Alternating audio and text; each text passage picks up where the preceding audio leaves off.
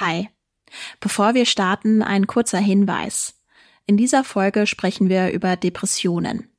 Wenn ihr euch in einer akuten Krise befindet, dann wendet euch bitte an einen Arzt, einen Psychotherapeuten, die nächste psychiatrische Klinik oder den Notarzt. Ihr könnt außerdem die Telefonseelsorge erreichen, und zwar rund um die Uhr und kostenlos. Die Nummer lautet 0800 111 0111 oder 0800 111 0222. Die Nummern packen wir euch auch nochmal in die Show Notes. Und jetzt gebe ich ab an Steffi. Der Winter drückt ja gerne mal auf die Stimmung. Wir sind müde, alles ist irgendwie deprimierend und es gibt Tage, an denen wollen wir uns einfach nur die Bettdecke über den Kopf ziehen und gar nicht mehr aufstehen. Winterblues nennt man das. Manche sagen sogar ganz lapidar dazu, ach, ich glaube, ich habe eine Depression. Silke aus Wesel leidet seit vielen Jahren unter Depressionen und sie sagt, das ist jetzt nicht nur ein bisschen traurig und trübsinnig sein. Es ist so viel mehr. Also es ist zum einen tausend Gedanken im Kopf, die einen da durchschwirren, die man aber überhaupt gar nicht sortieren kann. Man ist maßlos überfordert. Man hat das Gefühl, man ist dauernd müde, ganz egal, wie viel man schläft. Es hat was von, von Verzweiflung. Es hat was von, von Lähmung, von Druck, den man dauernd spürt. Es sind alltägliche Dinge, die man einfach nicht mehr schafft. Es ist wirklich eine komplette Müdigkeit. Es ist Dunkelheit. Manchmal fühlt man sich einfach leer. Bis Silke endlich ihre Diagnose hatte, hat es viele, viele Jahre gedauert. Also mit Anfang 20 hatte ich meinen ersten Selbstmordversuch und da war es dann schon klar, es sind Depressionen. Ich habe es tatsächlich schon seit meiner Kindheit und Jugend diagnostiziert, seit Anfang 20. In Therapie gegangen bin ich aber tatsächlich mit Anfang 30. Hilfe gibt es heute meistens immer noch in Form von Medikamenten und Face-to-Face-Therapie, aber langsam etablieren sich auch Online-Angebote. Auch Silke nutzt so ein Angebot mittlerweile. Ich habe mich dieses Jahr aber tatsächlich das erste Mal per E-Mail an die Seelsorge gewandt es gibt ja die Telefonseelsorge. Das ist für mich nicht das Richtige, weil Telefonieren für mich tatsächlich auch Stress und Panik bedeutet. Also das wäre bei mir kontraproduktiv. Ich habe mich aber per E-Mail an die Seelsorge gemeldet und ähm, das war wirklich super. Das hat mir super geholfen und ich finde es auch ganz wichtig. Also wenn man merkt, man braucht Hilfe, dann darf man sich die auch holen. Und diese Hilfe kann eben ganz unterschiedlich aussehen, auch digital. Unter anderem darüber wollen wir heute sprechen. Tech Your Health. Digitale Tools für deine Gesundheit. Ein Podcast der WAZ. Hallo und herzlich willkommen bei einer neuen Folge von Tech Your Health. Ich bin Steffi Hein, Journalistin und Moderatorin und das sind wie immer meine beiden Gäste. Ich bin David Madusewitsch, Professor Dr. David Madusewitsch von der FOM Hochschule, Dekaninstitutsdirektor für den Bereich Gesundheit und Soziales.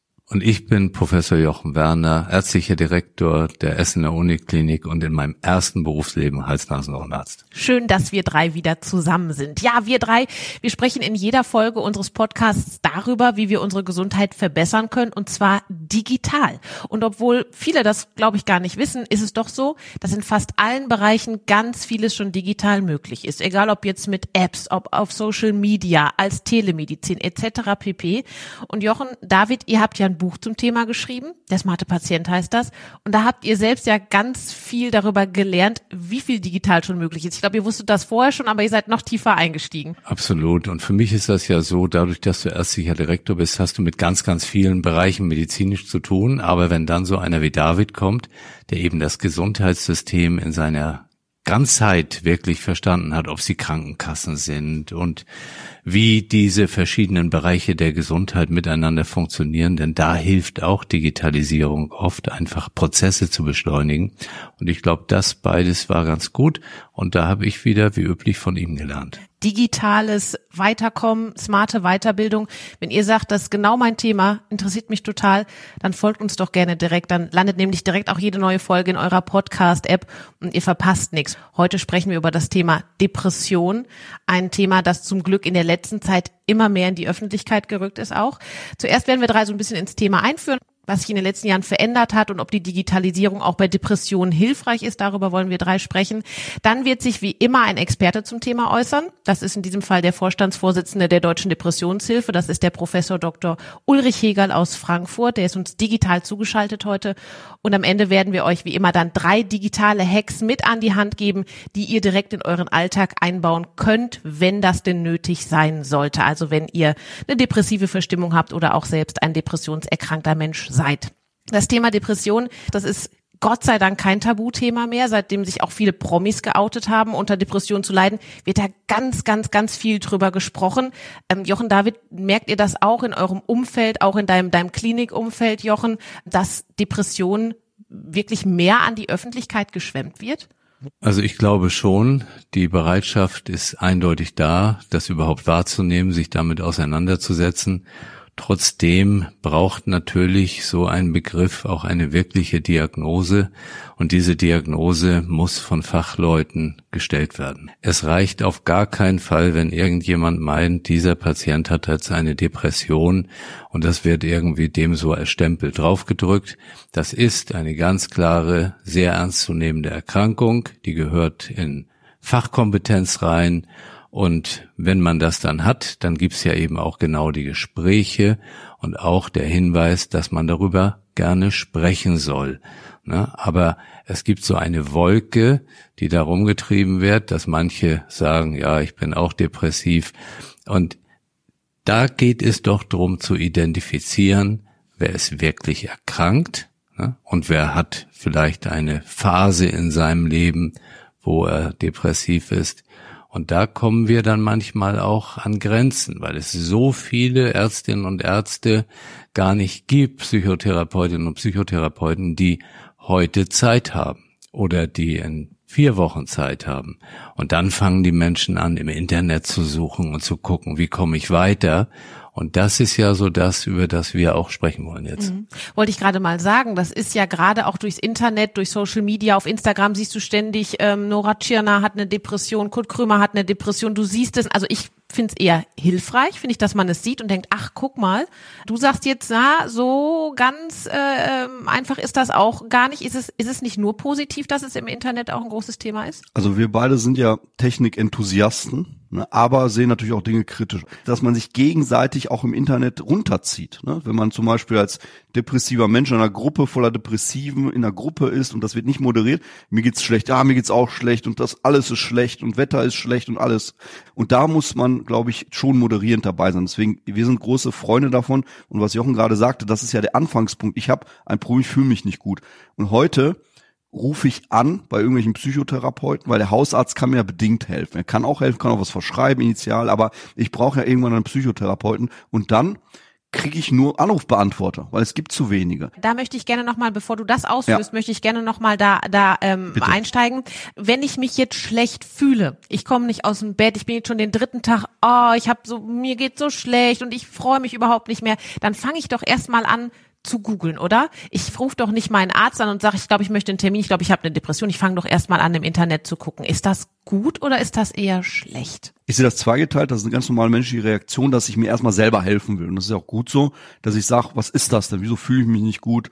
Ich google ein bisschen. Nur das Problem am Internet ist, ich habe einen ziemlichen Bias, nennt man das, eine Verzerrung.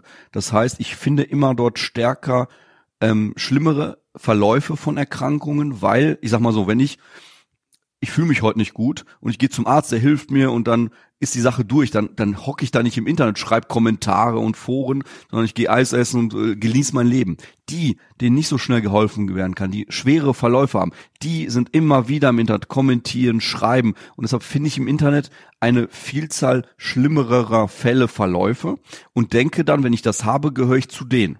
Also das ist ja dieses typische Googeln, krebskrank, tot.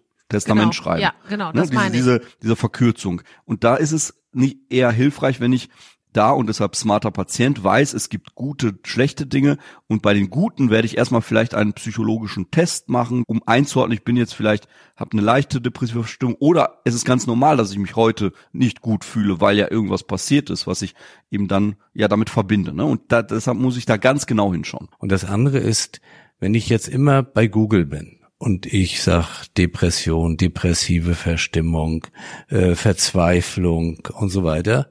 Wir wissen ja alle, dass wir ein Profil dort haben. Ne? Also man muss auch überlegen, in Deutschland scheuen sich ja alle oder ganz viele vor der elektronischen Patientenakte. Oh Gott, ja, da kann man alles rausnehmen. Aber das hilft einem, was in der elektronischen Patientenakte steht. Für andere Ärztinnen, Ärzte, das ist wichtig. Und bei Google ist es so, man muss auch irgendwann überlegen, was gibt man alles von sich, von seinen Befürchtungen im Internet preis. Also sind wir ein bisschen bei dem Thema Datenschutz, Persönlichkeitssphäre, soll man nicht ganz außer Acht lassen. Hm. Also besser, wenn ich mich jetzt depressiv verstimmt fühle, vielleicht, wenn ich traurig bin oder wenn ich sogar selbst das Gefühl habe, boah, das ist irgendwie nicht mehr in Ordnung mit mir, dann lieber nicht googeln in dem Fall, sondern direkt an den Hausarzt wenden? Sagt kannst, ihr das in dem Fall? Du kannst googeln, aber dieses ganze Thema mentale Gesundheit, psychische Erkrankungen, da ist noch viel Luft nach oben von dem Wissen, das wir haben. Und die Einordnung, in welche Gruppe gehört dieser Mensch jetzt, da ist für mich im Moment noch sehr gut, wenn man einen anderen Menschen dabei hat. Und da fühle ich mich einfach besser aufgehoben. Natürlich ist das normal und reflektorisch, dass man im Internet guckt. Das will ich überhaupt nicht kleinreden. Aber wenn man die Möglichkeit hat, eine Fachperson und ein Arzt, eine Psychologin, das sind schon Fachpersonen, einmal zu befragen was soll ich tun? Aber es ist schwierig. Wir wissen das, wir kriegen beim Hausarzt eigentlich schon einen recht schwierigen Termin und noch schwieriger ist es ja, einen, einen Psychotherapie-Termin zu bekommen. Wie, wie, wie schnell bekomme ich denn als Depressionserkrankter vielleicht eine Diagnose? Wie lange dauert das im Durchschnitt? Also das ist wirklich ein ganz großes Problem, weil die, die Wartezeiten extrem lang sind für Verhaltenstherapie oder für therapeutische Sitzungen wissen wir, da warten wir wochenlang, wenn nicht monatelang. Ich habe letztes Mal mit einer Psychologin im Kinder-Jugendlichen Bereich gesprochen, die sagte, in Deutschland, eines der reichsten Länder der Welt, warten wir bis zu einem Jahr bei Kindern und Jugendlichen, bis ein Therapieplatz frei wird. Und immer mehr Menschen brauchen heute Mental Health ist ein ganz großes Thema Hilfe, aber die Plätze sind gedeckelt. Von daher gibt es da einen riesen Bedarf auf der einen Seite Nachfrage und ein gedeckeltes, relativ kleines Angebot. Und da kommt Digitalisierung ins Spiel, weil ich da vielleicht über zum Beispiel Telemedizin sehr schneller, viel schneller an einen erstmal Online-Arzt, also per Zoom oder wie man das so kennt, ne, so ganz laienhaft, dass ich einen im Fenster habe und mit ihm Videotelefonie habe. Und das kann schon mal, ich sag immer besser als nichts, aber das kann viel schneller helfen. Mhm. Machen das auch Psychotherapeuten heute schon Telemedizin? Ähm, dass die sagen, naja, nebenbei mache ich eben mal einen Zoom-Call, um mir meinen Patienten heute anzugucken, weil ich schaff's einfach nicht, ihn jetzt heute mal so richtig dazwischen zu nehmen in, in, meinen, in meine Terminschublade, aber so einen Zoom-Call schaffe ich. Genau, ich habe letztes Mal mit einem Startup gesprochen, die genau das tun, die eben eine Plattform erschaffen, dass die Psychotherapeuten auch Termine, man muss ja nicht das eine tun, das andere lassen, sondern es gibt welche, die haben ganz normal die regulären Praxen äh, und, und Sitzungen und und bieten zusätzlich noch Therapiestunden an und andere wiederum, die eben überwiegend privat bezahlt in dem Moment das anbieten. Also es gibt unterschiedliche Möglichkeiten, Wege, aber ja, diese Richtung geht dahin und das ist ja eine sogenannte sprechende Medizintherapie. Und immer wenn ich spreche, muss ich nicht die Hand auflegen und das geht wunderbar auch auditiv und visuell. Ja, digital zugeschaltet ist uns jetzt unser heutiger Experte. Das ist der Professor Dr. Ulrich Hegel. Er ist Psychiater und er ist unter anderem der Vorstandsvorsitzende der Deutschen Depressionshilfe. Hallo, Herr Professor Hegel. Schön, dass Sie dabei sind. Ja, sehr gerne. Ja, Depression hört man gerade viel, finde ich. Ist Depression generell gerade mehr ein Thema als früher? Also gibt es mehr Menschen, die eine Depression haben? Es gibt immer mehr Menschen, die die Diagnose bekommen. Wir haben aber gar keine echte Zunahme. Denn wenn man jetzt bevölkerungsbasiert so eine Diagnostik macht, dann sieht man, da gibt es keine großen Veränderungen. Wir haben heute wahrscheinlich ähnlich viel depressiv Erkrankte, das sind sehr, sehr viele, wie vor 10, 20, 30, 40 Jahren. Und dahinter steckt, dass mehr Menschen mit Depressionen sich heute trauen, Hilfe zu holen, weil das, der Wissensstand besser ist, das Stigma abgenommen hat. Die Ärzte erkennen es besser, sind besser geschult und es wird nicht mehr so oft versteckt. Dass das eine erfreuliche Entwicklung ist, dafür spricht, dass in den gleichen 40 Jahren wir einen Rückgang der Suizide von 18.000 auf jetzt 9.000 haben. Das heißt, eine ganze Kleinstadt nimmt sich heute weniger das Leben als vor 40 Jahren. Und das ist schon ein toller Erfolg. Und ich glaube, die naheliegendste Erklärung ist, dass eben Menschen mit psychischen Erkrankungen heute häufiger aus Isolation rauskommen, sich häufiger Hilfe holen und häufiger auch Hilfe kriegen. Kommt ja die, die Digitalisierung hier so ein bisschen ins Spiel. Ich weiß, dass es viele von der Krankenkasse bezahlte und verschriebene, beziehungsweise vom Arzt verschriebene Digas gibt, also äh, mhm. digitale Anwendungen, die wir halt auf Rezept bekommen, die auch bei Depressionen helfen sollen. Ist das mhm. überhaupt möglich? Also kann ich meine Depression vielleicht alleine oder zusätzlich mit, mit ärztlicher Hilfe, kann ich das überhaupt damit behandeln? Die Wirksamkeit dieser Angebote ist ähnlich wie die Face-to-Face-Psychotherapie. Da gibt es Meta-Analysen, die zeigen, äh, dass hier eine Face-to-Face-Psychotherapie in keiner Weise überlegen ist. Was jetzt die antidepressive Wirksamkeit angeht, was natürlich eine Riesenkränkung für die Ärzte und die Psychotherapeuten ist, die natürlich glauben, dass sie einen ganz entscheidenden positiven Beitrag mit leisten, kommt in den Studien aber so nicht raus. Und man muss ja auch wissen, manchmal läuft es ja auch schief. Ne? Man kommt man jemanden, der einem vielleicht gar nicht behagt von, als Person, da kann auch im Zwischenmenschlichen auch vieles schieflaufen. Und nicht jeder Psychotherapeut ist ein rundherum reifer Mensch, sondern da gibt's halt auch alle Varianten wie überall. Für mich ist vielleicht ein Schlaglicht, äh, Sigmund Freud hatte 1898 etwa 50 Patienten in Behandlung. Davon haben vier sich das Leben genommen, zwei unmittelbar nach Verlassen seiner Praxis. Ich denke, ich denke, dass die Psychotherapeuten das heute hoffentlich besser machen als der Freud damals. Aber das zeigt, dass eben auch was schiefgehen kann. Ne? Wenn man zum Beispiel an einen sehr narzisstischen Psychotherapeuten kommt, gerade als depressiv Erkrankter, dann kann das sehr, sehr ungut sein, mhm. weil sich der Erkrankte dann noch kleiner und noch als äh, völlig wertloses Würmchen vorkommt. Deswegen muss die Chemie stimmen, heißt es ja auch immer in der Psychotherapie und deswegen gibt es ja auch Probesitzungen. Wenn man merkt, das passt irgendwie nicht, ich komme mit ihm nicht gut zurecht, äh, gibt es ja die Möglichkeit, dann versuchen, zu einem anderen Psychotherapeuten zu kommen.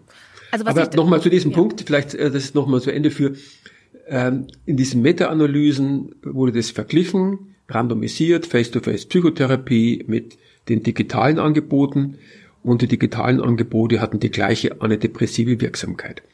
Wir selber bieten ja das iFight Depression Tool an, das muss auch gar nicht verschrieben werden, weil wir es kostenlos anbieten. Das haben wir übrigens auch in vielen Sprachen. Wir haben es auch in Ukrainisch, in Arabisch, in Russisch und vielen anderen Sprachen.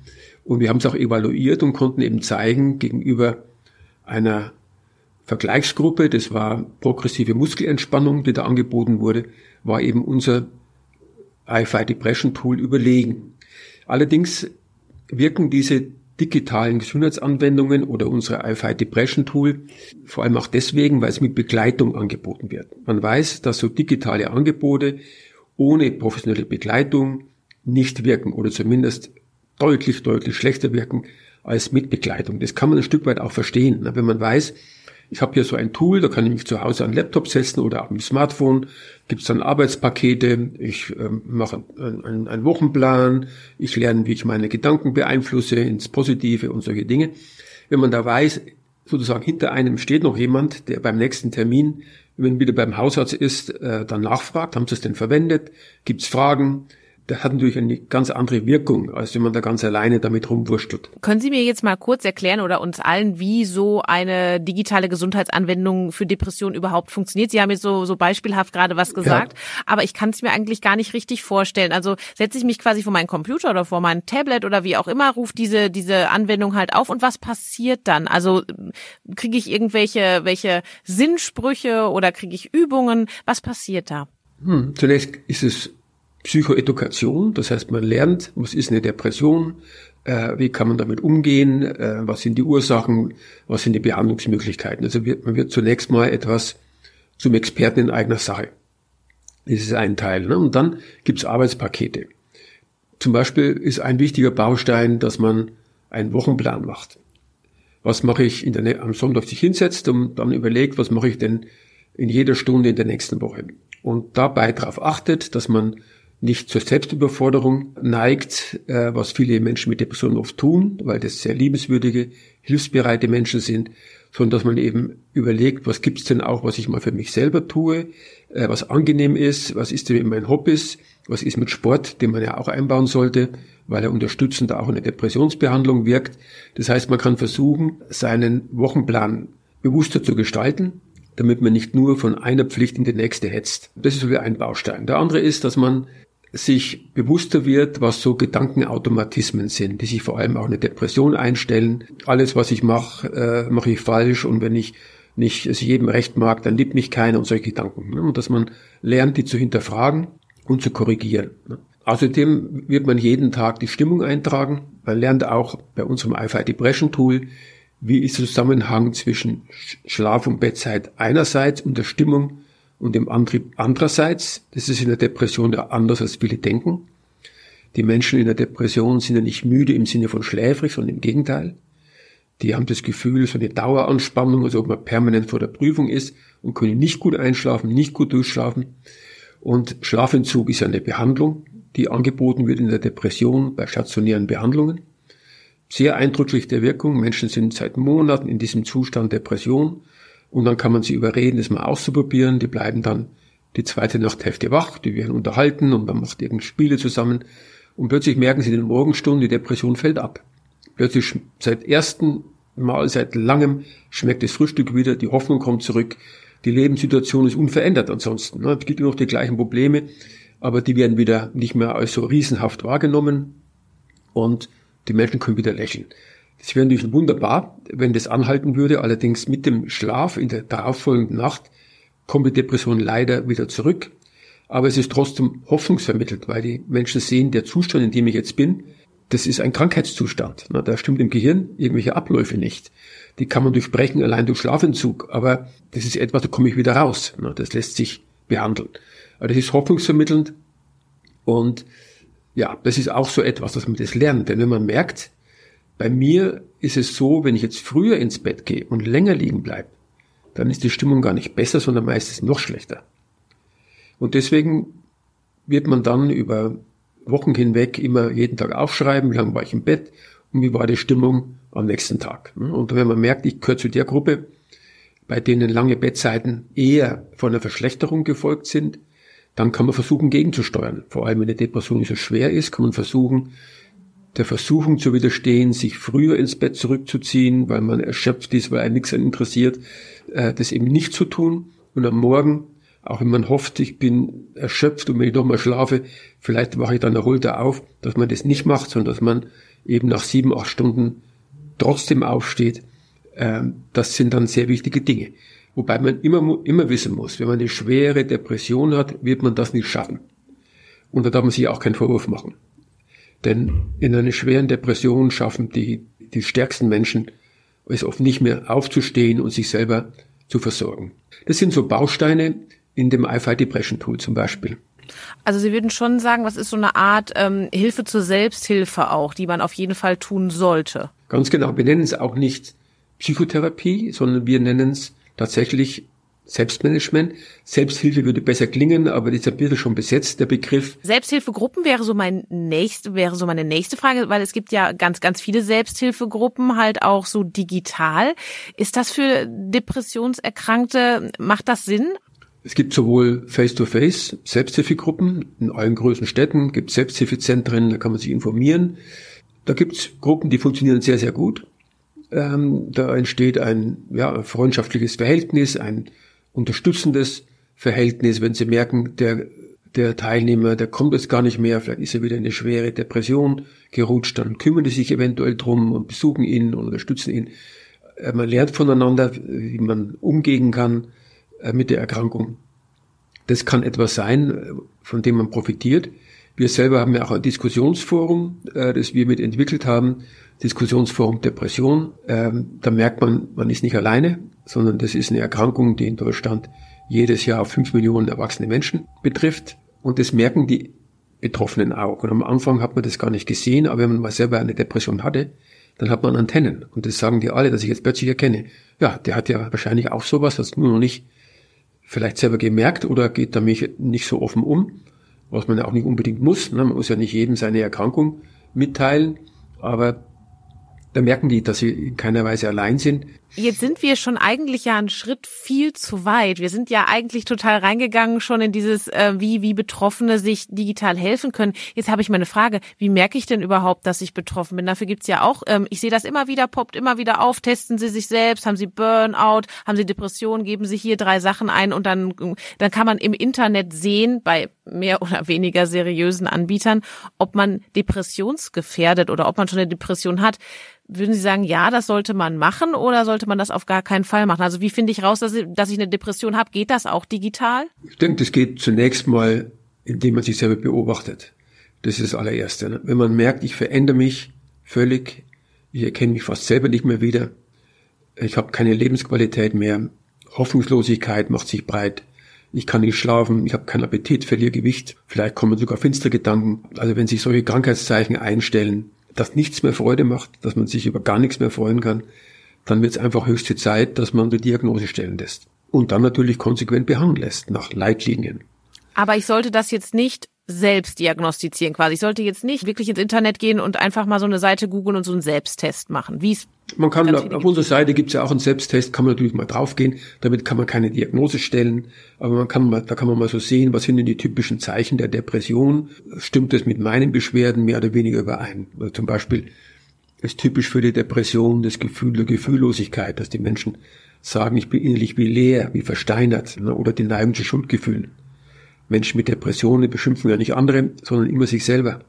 Ich habe alles falsch gemacht, ich bin ein Versager, ich bin die Belastung für andere und andere Dinge mehr. Das ist ja eines der am schwierigsten auszutreiben Missverständnisse, dass Depression mehr ist als eine Reaktion auf schwierige Lebensumstände. Weil das glauben über 90 Prozent der Menschen. Einsamkeit und Partnerschaftskonflikt und körperliche Erkrankungen und Überforderungen, das sind die Ursachen. Das glauben die Menschen verständlicherweise und das habe ich ja auch geglaubt am Anfang. Ne? Und wenn man aber Tausende von Menschen gesehen hat und wenn man sich intensiver beschäftigt damit, auch mit der Literatur, dann merkt man, das ist nicht so. Das ist eine ziemlich eigenständige Erkrankung. Entscheidend ist die Veranlagung. Menschen, die die Veranlagung haben, die rutschen rein, selbst wenn es ihnen von außen betrachtet eigentlich gut geht. Denn wenn Sie und ich jetzt reinrutschen würden, dann schaut die in unserem Leben rum, was gibt's Negatives. Und irgendwas findet sie immer. Und dann meint man natürlich, das ist die Ursache. Wenn man zum Beispiel berufstätig ist, hat man immer das Gefühl, die Arbeit wächst dann über den Kopf, es wird alles zu viel, man schafft es nicht. Und dann ist der Gedanke nahe, nein, man ist depressiv geworden wegen der Arbeitsüberforderung. Also prinzipiell kann uns, kann eine Depression uns alle treffen, wenn wir die Veranlagung haben. Ganz genau. Ganz genau so ist es. Ne? Das heißt nicht, dass die äußeren Faktoren unwichtig sind. Denn wenn man die Veranlagung hat und obendrauf kommt noch eine Selbstüberforderung, dann kann das natürlich eine Depression auslösen und verschlimmern. Deswegen ist die Psychotherapie auch so wichtig, neben der medikamentösen Behandlung, weil man damit überlegen kann, was sind denn bei mir mögliche Trigger. Glauben Sie, dass die, dass die digitalen Helfer, also über die wir ja gesprochen haben, dass die wirklich ein wichtiger, auch zukünftiger Baustein für die, für die Therapie Depressionserkrankter sein kann oder muss sogar, oder dass sie sich sogar noch zu einer größeren Säule entwickeln wird? Es ist eine sehr gute Ergänzung. Äh, ein Hausarzt zum Beispiel behandelt meistens mit Antidepressiva wenn er dann noch zusätzlich äh, ein iFi Depression Tool zum Beispiel anbieten kann, das wir auch ganz speziell auch für Hausärzte mitentwickelt haben, äh, dann hat er sozusagen die Möglichkeit, auch noch so eine Art kleine Psychotherapie mit anzubieten, ohne dass er äh, deswegen diese Zeitressourcen, die man normalerweise dafür braucht, aufbringen muss, sondern er, er muss das Tool geben, den Zugang geben und er muss beim nächsten Termin nachfragen, hast es denn gewirkt, haben sie es denn verwendet, gibt es Fragen, gibt es Probleme. Damit kommt man schon meistens sehr, sehr gut zurecht. Die Hausärzte, die das anbieten können, die müssen sich bei uns erst geschult haben. Da haben wir auch ein kostenloses E-Learning-Tool, denn die müssen sich ja vertraut machen mit dem Tool. Nur dann können sie auch eine gute Begleitung anbieten. Aber es haben schon mal die über 1000 Hausärzte und Fachärzte und Psychotherapeuten haben sich bereits geschult in Deutschland und Insgesamt wurde das Tool schon, ich glaube, inzwischen 30.000 von 30.000 Patienten genutzt. Ich hatte mir auch noch zwei weitere Gesundheitsanwendungen rausgesucht. Depraxis heißt das eine und das andere heißt Edupression. Haben Sie damit auch Erfahrungen? Ja, das, das sind ähnliche, ähnlich auf der kognitiven Verhaltenstherapie fußende digitale Gesundheitsanwendungen. Depraxis ist übrigens sehr lange am Markt. Ne, die war noch eine der Pioniere in diesem Bereich, die sind alle relativ ähnlich aufgebaut. Ne? Manche haben mehr äh, interaktive Elemente, andere haben weniger. Äh, da gibt es Unterschiede, aber das Prinzip ist immer ziemlich ähnlich. Das Besondere bei unserem Podcast ist ja, das habe ich ja am Anfang schon gesagt, dass man am Ende immer von einem unserer Experten drei digitale Hacks mit an die Hand bekommt. Jetzt ist Depression natürlich ein Thema, wo ich persönlich auch vorsichtig mit wäre, direkt irgendwas mit an die Hand zu geben. So, wie sehen Sie das? Könnten Sie uns aber trotzdem drei digitale Hacks oder oder Vorschläge oder Apps sagen, beziehungsweise Digas, die die ich quasi in die Show Notes auch mit reinpacken könnte, dass jemand, der das jetzt hört, sagt, ach interessant, das könnte ich vielleicht ja mal meinem Therapeuten oder sogar erstmal meinem Hausarzt vorschlagen und drüber reden? Also unser IFI Depression Tool, das finden Sie. Das ist natürlich etwas, wo Sie Ihren Arzt auch fragen können oder die Betroffenen, ob er das auch mit anbietet. Aber ich erzähle noch ein bisschen was anderes, vielleicht auch ganz interessant. Wir haben jetzt momentan zwei Studien laufen, auch eine große europäische Studie. Da geht es darum, dass man mit äh, Werbes, Smartphone, vielleicht auch mit Smartwatch anfängt, Daten zu sammeln. Im Prinzip wäre es toll, wenn man also Sprachdaten hätte, Bewegungsdaten, Schlafdaten, Daten zur Herzrate und tägliche Depressionsratings. Der Hintergrund ist, dass man nämlich von außen Änderungen in der Depression oft besser sieht, als der Erkrankte introspektiv wahrnehmen kann. Das ist zum Beispiel etwas, was ich bei der Visite immer sehe. Ne? Die Schwestern sagen, ach, bei dem geht's aufwärts in der Visite und haben gesagt, nein, mir geht's noch genauso schlecht, haben immer die Schwestern recht. Ne? Die sehen einfach, dass die Mimik ein bisschen lebhafter ist, dass ähm, die Bewegungen anders sind. Das ist der Selbstwahrnehmung gar nicht so zugänglich. Deswegen ist im Prinzip das möglich, die Depression wahrscheinlich durch ein Muster an Parametern, wie nutze ich mein Smartphone, welche Apps nutze ich, wie schnell spreche ich, wie ist die Herzrate, wie ist der Schlaf, alle diese Dinge sind ja eine Fülle von Informationen, die wir sowieso immer generieren und die im Grunde sicherlich geeignet sind, beim einzelnen Menschen einen Zusammenhang mit der Depression herzustellen und vielleicht auch einen Zusammenhang äh, mit möglichen Rückfällen und äh, wie sich die, die Krankheit weiterentwickelt. Also das ist eine Entwicklung, die im Prinzip extrem vielversprechend ist. Also ich, wenn eine Diagnose bekommen würde, würde ich versuchen, alle Daten, die ich so produziere, zu sammeln. Und wenn ich da eine App hätte, die mir erlaubt, das, das zu tun, dann würde ich es machen. Und dann würde ich äh, so jemand gehen, der sich gut mit Datenanalysen auskennt und mit KI und würde den fragen, kann man die Daten mal anschauen. Ich habe jeden Tag auf meine Stimmung geredet, kann man mal schauen, wie das zusammenhängt mit meiner Stimmung. Sie sagen jetzt selber vielleicht einfach mal Daten tracken, gerade auch als Betroffener und einfach mal gucken, was man damit machen kann. Das wäre so der erste Hack, den ich gerne mitnehmen würde. Dann gerne auch auf Ihre Seite gehen, auf die Seite der Deutschen Depressionshilfe und da mal einen Test machen, wenn ich überhaupt das Gefühl habe, ich könnte eine Depression haben. Und dann, wenn ich schon betroffen bin und vielleicht auch schon in einer Therapie bin oder bei, bei meinem Hausarzt, wie auch immer, vielleicht einfach mal über ein Depressionstool sprechen, zum Beispiel über das iFi Depression Tool oder eben über die anderen, die Praxis oder Edupression, dass man das vielleicht zusätzlich in die Therapie einbinden kann. Das wären jetzt so die Sachen, die ich mitnehmen würde und glaube ich auch mit gutem Gewissen rausgeben könnte. Ja, das klingt gut. Ja. Ja, vielen Dank an alle, die heute dabei waren. David, Jochen, Professor Hegel, vielen Dank. Es war's für heute. Und wenn es euch gefallen hat, dann gebt uns doch gerne fünf Sterne, schreibt uns eine nette Bewertung und erzählt es vor allem weiter, damit auch alle anderen smart, gesund bleiben und werden können. Macht's gut, habt eine gute und gesunde Zeit. Und David, Jochen, ciao, bis zum nächsten Mal. Ciao. Ciao. Tech Your Health ist ein Podcast der WAZ, der Westdeutschen Allgemeinen Zeitung. Bei Fragen schreibt uns eine Mail an podcast.nrw.funkemedien.de.